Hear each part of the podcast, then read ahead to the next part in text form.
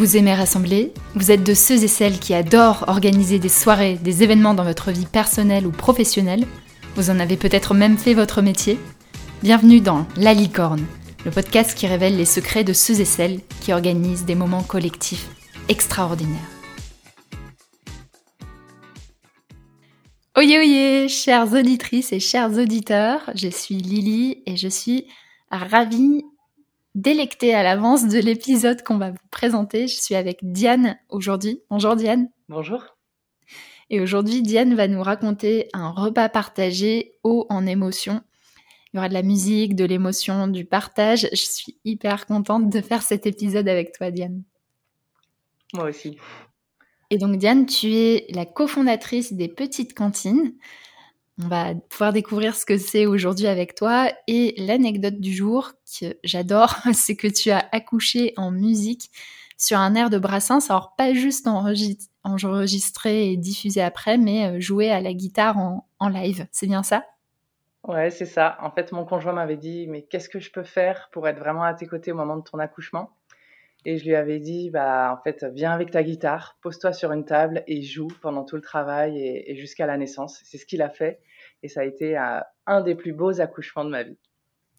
Donc, avis à ceux et celles qui vont avoir des enfants prochainement.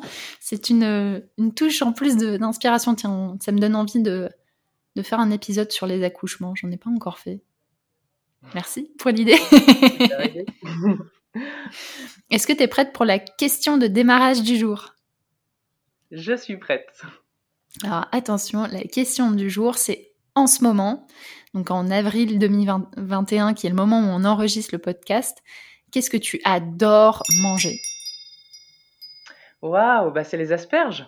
C'est les asperges. Et ça, ça, fait pleurer mes enfants qui adorent pas ça.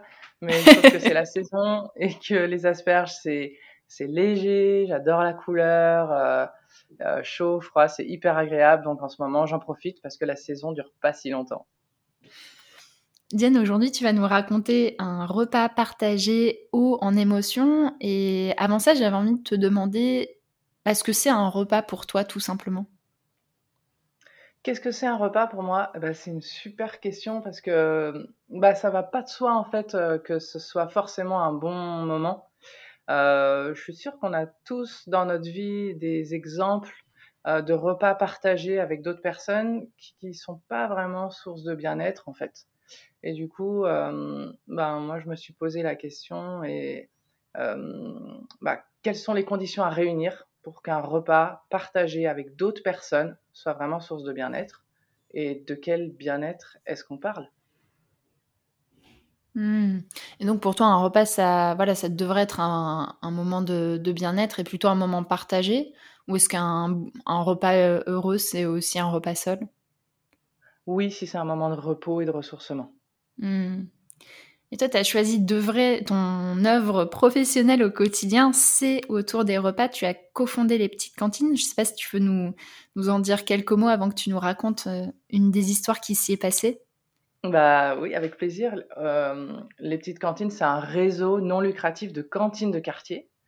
Euh, ça veut dire qu'on aide les habitants à monter des cantines de quartier, des petites cantines à côté de chez eux, une cantine de quartier, ça ressemble à une grande cuisine ouverte dans laquelle les habitants peuvent venir se mettre à table, les uns avec les autres, entre voisins, entre voisins de différentes générations, différents parcours de vie. Et ceux qui veulent, ils peuvent venir cuisiner ensemble le repas. Et nous, on aide les habitants à monter ces projets-là et à les faire vivre sur le long cours. Et donc là, vous en avez plusieurs en France, c'est ça? Oui, il y a six petites cantines. Euh, en fait, la première a vu le jour euh, il y a cinq ans à Lyon. Et depuis, il y en a d'autres qui ont vu le jour dans différents quartiers de Lyon. Il y en a aussi qui sont nés à, Lille, bravo les Lillois, euh, à Strasbourg, à Annecy. Et il y a des projets qui mijotent très, mijotent très sérieusement à, Paris, à Metz, à Oulin, à côté de Lyon, à Mâcon, à Grenoble et même à Bruxelles. Donc petit à petit, le réseau s'étend au gré des envies des habitants. Génial. Donc si vous nous écoutez et que vous êtes dans l'une de ces villes, bah, foncez découvrir les, petites cantines. Diane, tu vas donc nous raconter un repas partagé qui s'est passé aux petites cantines, qui a été un moment assez haut en émotion. Donc je te laisse le micro pour nous présenter cette histoire. Ouais, bah c'était euh, c'était un jour en semaine dans mon quartier, donc à Lyon, dans le quartier de Vèze. Euh, voilà, j'étais passé déjeuner vraiment en tant que convive aux petites cantines. Euh, le repas était super chouette et j'avais repéré au bout de la table un monsieur qui avait à peu près 55 ans que j'avais déjà vu plusieurs fois en cantine, mais avec qui j'avais jamais vraiment parlé. Il avait l'air un, peu réservé. Je voyais qu'il y avait quelques personnes qui avec qui on sentait que c'était un petit peu attaché et, avec eux il parlait, mais c'était pas si facile de, de s'apprivoiser. Puis le repas a passé, voilà, et en fait, je m'apprêtais à repartir, euh, j'allais faire un petit brin de vaisselle avec les autres. Et à ce moment-là, en fait, je l'ai vu se lever et aller chercher euh, euh, un accordéon.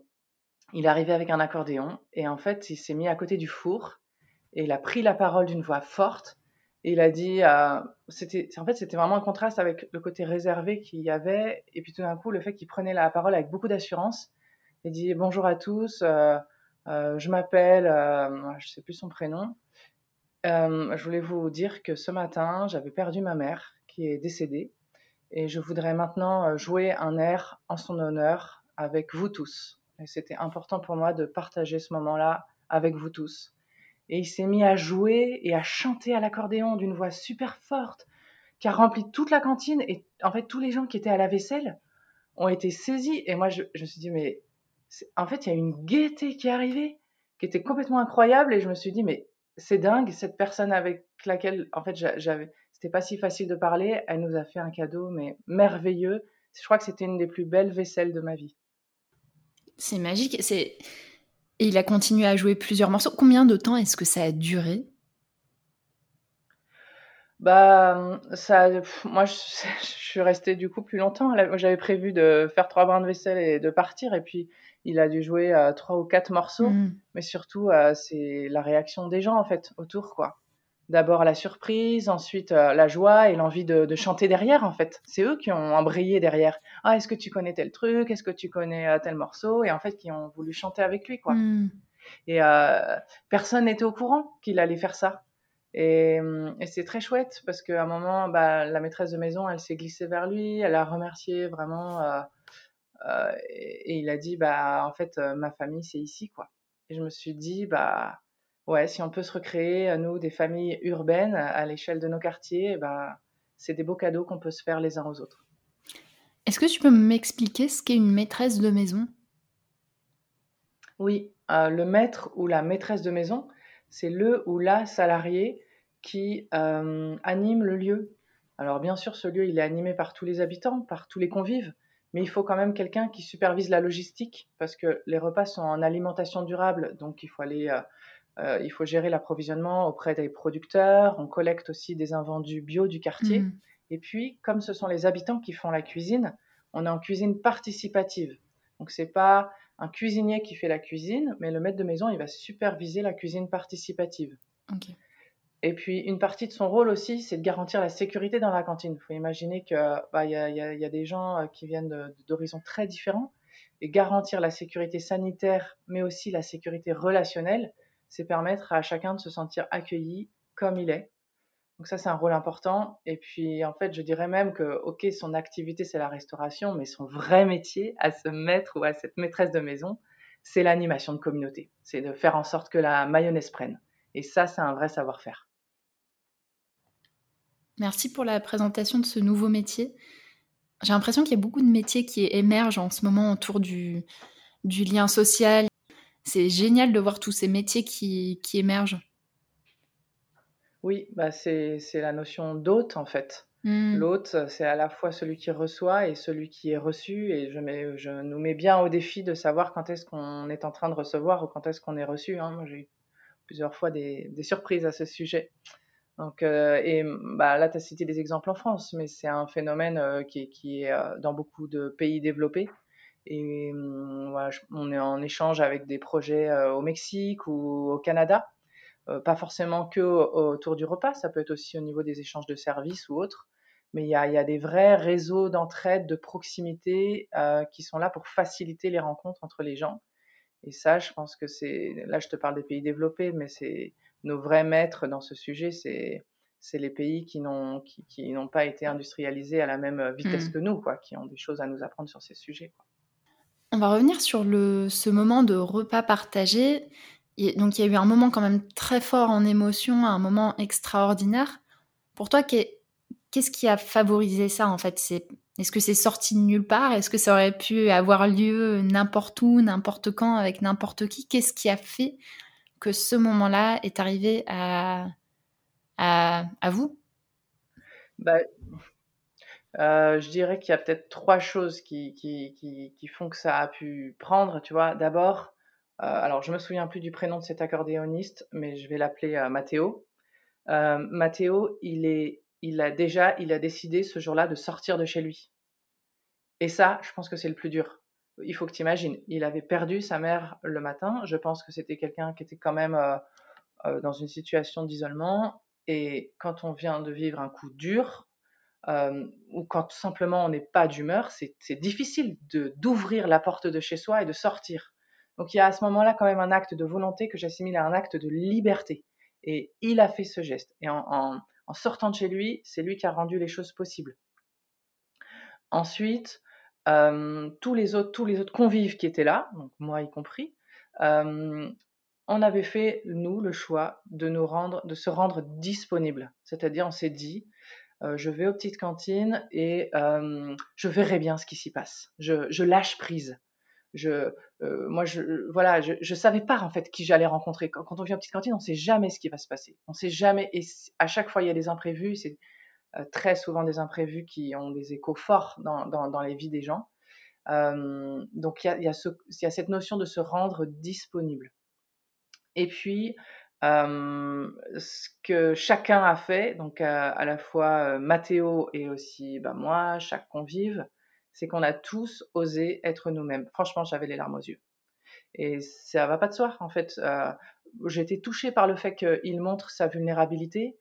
Euh, et j'étais touchée par le fait que les convives, tout d'un coup, se taisent à la vaisselle et se laissent saisir par ce qui se passait. Euh, et disent aussi, parce qu'il y en a, ça a fait des écho aussi à des deuils que les gens avaient pu vivre, donc ça a libéré aussi la parole au-dessus de l'évier. Et en fait, le, le fait qu'il ait montré sa vulnérabilité comme ça, eh ben, ça a transformé les choses. C'est-à-dire de quelque chose qui était extrêmement triste, je pense, c'est devenu euh, joyeux parce qu'on était ensemble. Mais, mais ça, c'était possible que parce que chacun a, a osé être lui-même. Il y a beaucoup de courage dans ce que tu dis, et dans la part de Mathéo, et dans la part des convives qui étaient là. Il y a du courage, euh, parce qu'il y a toujours quand même un peu un premier pas, il faut quand même un petit peu se jeter à l'eau, et ça, personne se jette à l'eau à, à, notre place. Euh, mais ce courage est immédiatement encouragé. Mm. C'est-à-dire, il est immédiatement soutenu euh, euh, par un contexte, par, par les autres, par quelque chose qui, qui, qui, voilà, qui va faire que, ouais, on sait qu'on a, on a eu raison d'avoir ce courage. C'est ce que tu disais sur le fait que les maîtres et les maîtresses de maison encouragent la sécurité relationnelle. J'ai noté ce mot-là. Ouais, bah en fait, euh, bah parce que c'est dans la sécurité relationnelle, il va y avoir plein de choses. Il va y avoir le fait que c'est un lieu qui est participatif en fait. Mais pour que les gens puissent participer, il faut qu'ils connaissent les règles du jeu. Donc que ces règles du jeu, elles soient formalisées clairement. Il y a quelqu'un un jour qui est rentré dans la cantine et qui m'a dit, on dirait un squat suisse. et j'ai trouvé super drôle l'alliance des deux mots parce que c'est deux imaginaires euh, différents. Et je me dis, ouais, il y, y, a quelque chose de ça. Il y, y a, à la fois du, du, du, lâcher prise, de laisser chacun soi-même et on ne sait pas ce que ça donnera. Et en même temps, c'est quand même assez organisé et c'est ça qui permet euh, que, voilà, que, que, les choses puissent se passer. Euh, euh, en fait, il ne faut, pas, il faut pas que de l'empathie en fait, pour qu'un lieu comme ça il marche. Même, j'ai envie de dire, euh, si cette empathie, elle n'est pas un peu bordée, j'ai envie de dire, ça part dans tous les sens. Et si c'est mal organisé, ça crée du flou. Et le flou, il crée des tensions. Euh, et en fait, pour que chacun puisse s'exprimer dans son identité, dans sa singularité, il faut qu'il puisse y avoir un va-et-vient serein entre la similarité qu'il y a entre les gens, ce qui les rapproche, ce qui les rassemble, et puis aussi cette notion d'altérité, c'est-à-dire ce qui va faire que l'autre est autre. Et en fait, euh, euh, quand l'altérité est très tranchante, très voilà, et ben ça s'accompagne. Il faut un cadre de sécurité. Donc ça passe par la communication non violente, par la connaissance de soi, par le fait d'apprendre à communiquer avec les autres. Et, ça, c'est des choses, c'est comme un muscle en fait. C'est comme un muscle. Et déjà, il faut le repérer. Et puis ensuite, il faut, il faut l'entraîner. Plus on l'entraîne, plus c'est facile. Est-ce que ça pourrait s'improviser un, moment comme ça, en fait, de se dire, euh, je sais pas, on, on met des tables dans la rue, on prend des légumes et des fruits et on découpe et c'est parti, on, improvise une espèce de fête sociale. Ça pourrait marcher, ça, pour toi?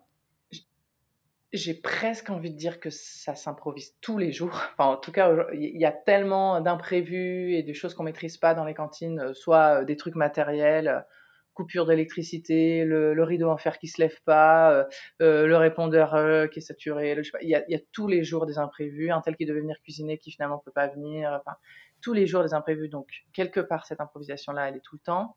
Ensuite, il faut quand même euh, quand ça se passe comme ça, c'est magique. Si on veut que ça devienne euh, une, euh, comme un rituel ou une habitude ou une routine dans notre société et pour que ça colore notre projet de société tous ensemble, le fait de le provoquer a du bon et permettra d'inviter encore plus de monde dans cette expérience.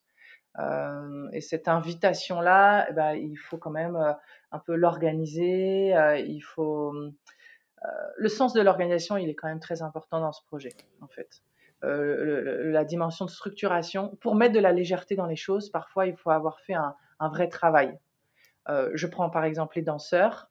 On a l'impression qu'ils sont comme des oiseaux qui volent dans les airs, etc. Mais quels muscles intérieurs ils ont travaillé en amont pour renvoyer cette impression de légèreté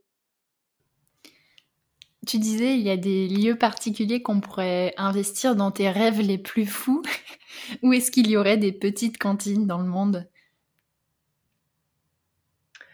Euh, Avant de te parler de, du monde, différents pays, etc., j'ai envie de te dire, mais euh, euh, est-ce qu'on pourrait pas reproduire l'ambiance des petites cantines dans le train par exemple? Ça, c'est une idée de Étienne Touvenot, cofondateur des petites cantines. On est tous assis les uns à côté des autres pendant au moins deux heures. Euh, est-ce qu'on ne pourrait pas en fait reproduire l'architecture invisible des petites cantines, c'est-à-dire pas forcément celle du repas, mais celle des liens de qualité, des, questions qui facilitent les rencontres, etc. Est-ce que ça pourrait pas se vivre dans le train? J'imagine aussi euh, euh, toutes les. Il y a des postes. Les gens ils écrivent de moins en moins de lettres. Donc il, y a, il y, a des bureaux de poste qui sont amenés à fermer ou à disparaître. Faisons-en des petites cantines. Il faut imaginer le maillage territorial qu'il y a. Euh, enfin, la France est maillée de, postes. On pourrait en faire des petites cantines. Et après, les autres pays, bah là, j'ai envie de dire, euh, en fait, euh, faut réveiller l'envie le, le, le, d'agir des habitants, en fait. Donc, le, savoir-faire, compte, mais le faire savoir compte aussi, parce que plus on se voit les uns les autres faire les choses, plus ça nous encourage, plus ça nous donne des idées, plus on peut se dire c'est possible aussi tout près de chez moi. Et donc, s'il y a des auditeurs et des auditrices qui nous, qui t'entendent en fait et qui se disent oui, je saisis l'appel, je prends l'invitation, qu'est-ce que tu conseillerais à des, à des personnes qui ont envie de reproduire l'ambiance des petites cantines, peut-être dans des repas de famille ou en entreprise? Alors, euh, prenons l'exemple de l'entreprise que j'aime beaucoup. Surtout qu'il y en a plein des entreprises avec des, tu sais, des restaurants d'entreprise où les gens ils arrivent, ils posent leur plateau les uns à côté des autres et au mieux ils parlent à leurs collègues du même service ou du même échelon hiérarchique. Mais si c'est un autre service ou un autre échelon hiérarchique, alors là c'est comme si c'était un quartier différent, tu vois. Et, euh, et du coup là, ben peut-être euh, se demander moi, Diane, comment est-ce que j'aime être accueillie ou comment est-ce que j'aime qu'on m'aborde?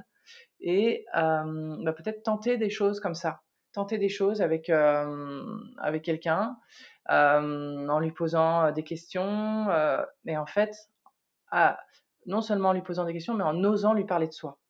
Parce que, bah, par exemple, tu vois, ce matin, là, je déposais mon enfant à la crèche et je, je croisais quelqu'un que je connaissais de mon réseau professionnel. C'est entre, entre, tu vois, entre la connaissance professionnelle et l'ami. Et il me pose des questions un peu banales et je lui réponds, mais de manière authentique personnel. C'est-à-dire, je lui ai vraiment dit ce que j'avais vécu dans euh, ces dernières semaines et je lui ai vraiment dit comment j'allais. Et ben, ma grande surprise, il m'a partagé des choses très personnelles. Euh, et en fait, tout d'un coup, ben, en cinq minutes sur le, sur, le, sur le trottoir, on a eu euh, une super relation de qualité et ma journée, elle a commencé complètement différemment. Quoi. Et ça, tu connais par cœur avec ton jeu de lentilles, ça va. Et je dirais, on peut aussi le, le, reproduire en famille parce que bah, parfois on croit qu'on connaît bien ses frères et sœurs, on croit qu'on connaît bien son conjoint, on croit qu'on connaît bien ses parents et en fait on vit presque comme des étrangers les uns à côté des autres.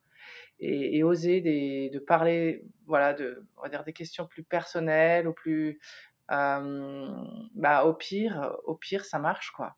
Et parfois on a des, on a des, on se rend compte à quel point, parce que tu vois, là on parlait du sujet des repas, mais à quel point on a besoin d'être nourri, non seulement dans ce qui se passe dans l'assiette, mais aussi ce qui se passe au-dessus de l'assiette, quoi. Donc, euh, donc même en famille, en fait, on peut être seul au milieu des autres. donc même en famille, on peut travailler ces relations de qualité et d'authenticité entre nous. Ça fait une superbe invitation à, à oser avoir des sujets de conversation profonds. Moi, c'est vraiment ça que j'entends dans, dans tout ce dont on a discuté aujourd'hui, c'est l'invitation à oser, à faire ce premier petit pas et aussi à jouer le rôle de, de maître de maison, de maîtresse de maison et de créer de la sécurité qui permet aux autres d'oser. Oui, oui, tout à fait. Est-ce que tu as un dernier conseil que tu as envie de partager aux auditrices et aux auditeurs? Euh, Oui, euh, pour ceux qui ont envie euh, carrément de monter une petite cantine ou quelque chose qui, ressemblerait, euh, ne pas rester seul, c'est-à-dire constituer rapidement une petite équipe, une petite équipe cœur et expérimenter en équipe ce que vous voulez faire vivre, euh, ce que vous voulez faire expérimenter aux autres personnes du quartier. ça, c'est le premier conseil que je donnerais. Et le deuxième, c'est d'être, euh, pour, pour, se lancer dans l'aventure, d'être à la fois clair et créatif. Clair parce qu'il faut qu'on soit clair sur ses contraintes, sur ce qu'on a envie de donner, sur ce qu'on n'est pas prêt à donner, etc. Voilà, mettre de la clarté dans son engagement et puis être créatif parce qu'il va y avoir des obstacles, ça c'est certain, j'enlève tout suspense à ce sujet. Mais bah, pour les dépasser, euh, rien ne vaut la créativité euh, et c'est ça qui fera, c'est cette créativité qui fera que le chemin sera beau. Et vous pouvez aussi faire attention au caractère central du faire et être ensemble. Par exemple, quand vous avez un repas de famille à organiser, au lieu de préparer tout bien et que tout soit nickel quand tous les invités arrivent, couverts mis, euh, tous les plats sont prêts, etc., eh ben, vous pouvez euh, proposer aux invités de mettre la pâte euh, avec vous. et ça, en fait, c'est un, c'est un brise-glace, mais qu'on sous-estime, y compris dans les repas de famille. nous, aux petites cantines, on le retraduit par plein de choses. On le retraduit par l'agencement des espaces comment en fait on essaye de concevoir des îlots euh, dans lesquels les, autour desquels les habitants vont pouvoir faire la cuisine ensemble, ou l'évier par exemple. Chez nous, l'évier, il est jamais face au mur, il est toujours à la verticale du mur, ce qui fait que les gens peuvent faire la vaisselle face à face et du coup se parler. Et du coup, la, vaisselle est un moment de, lien social. Et en fait, du coup, ça fait changer complètement de posture. On n'est plus dans la posture euh, un peu du syndrome de la maîtresse de maison qui s'affaire, euh, un peu la tête dans son four et qui en oublie d'accueillir ses invités mais on est dans le faire-faire, c'est-à-dire le savoir-faire de la maîtresse de maison, ça devient de confier des tâches et des, responsabilités aux autres. Et en fait, du coup, se, faire ensemble et nous faire entrer dans une qualité d'être ensemble, et surtout, chacun se sent utile et chacun se sent responsabilisé. Là, on en parle euh, dans une petite cantine ou dans, dans, une, dans un repas de famille, mais imaginez si on, si on, si on, faisait si on transposait ce mécanisme de faire ensemble à l'échelle de la société le sentiment de responsabilisation que ça donnerait à chaque citoyen Si les personnes qui nous écoutent ont envie de te retrouver, de retrouver les petites cantines, où est-ce qu'on peut faire ça? Ah ben, Vous trouvez toutes les adresses des petites cantines sur euh, le site internet www.lespetitescantines.org. Euh, vous avez aussi euh, dans l'onglet Monter une petite cantine, une carte de France avec toutes les villes où c'est en train de mijoter. Et nous, on met en relation euh, les habitants qui ont envie de monter une petite cantine entre eux. Donc, si vous habitez par exemple au Havre ou à Boulogne ou à Aix-en-Provence et qu'il y a déjà des gens qui nous ont contactés parce qu'ils étaient intéressés par monter le projet dans leur ville, eh ben, on peut vous mettre en relation. Il y a déjà des petites cantines qui sont nées comme ça. Génial. Question de la fin, Diane, c'est une de mes questions préférées. À qui est-ce que tu as envie d'offrir ton moment dédicace? Ça peut être un merci, ça peut être quelqu'un qui t'inspire. C'est ton moment dédicace à toi. Je pense que j'ai regardé trop la, j'ai trop écouté la radio quand j'étais petite. Excellent. Bah, j'ai envie de euh, faire cette dédicace à Charles Pépin. Charles Pépin, c'est un philosophe qui a écrit plusieurs livres, dont le dernier qui s'appelle La rencontre. Et en fait, c'est la rencontre avec un grand R. Et il décrypte ce qui se passe quand une rencontre devient vraiment magique et impactante dans nos vies.